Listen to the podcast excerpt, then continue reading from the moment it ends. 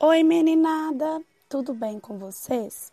A Lu veio compartilhar com vocês um poema, O Ovo do Coelho, de Paulo Leminski.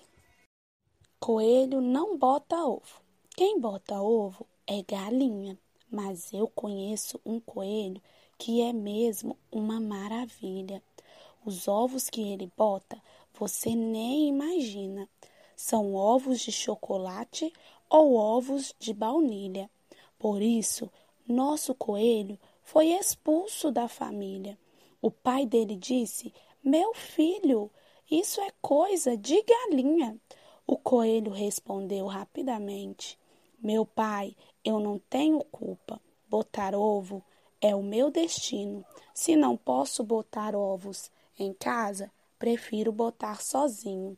E foi assim que o coelho saiu de casa para a rua, botando ovo na Páscoa no sonho de todo mundo.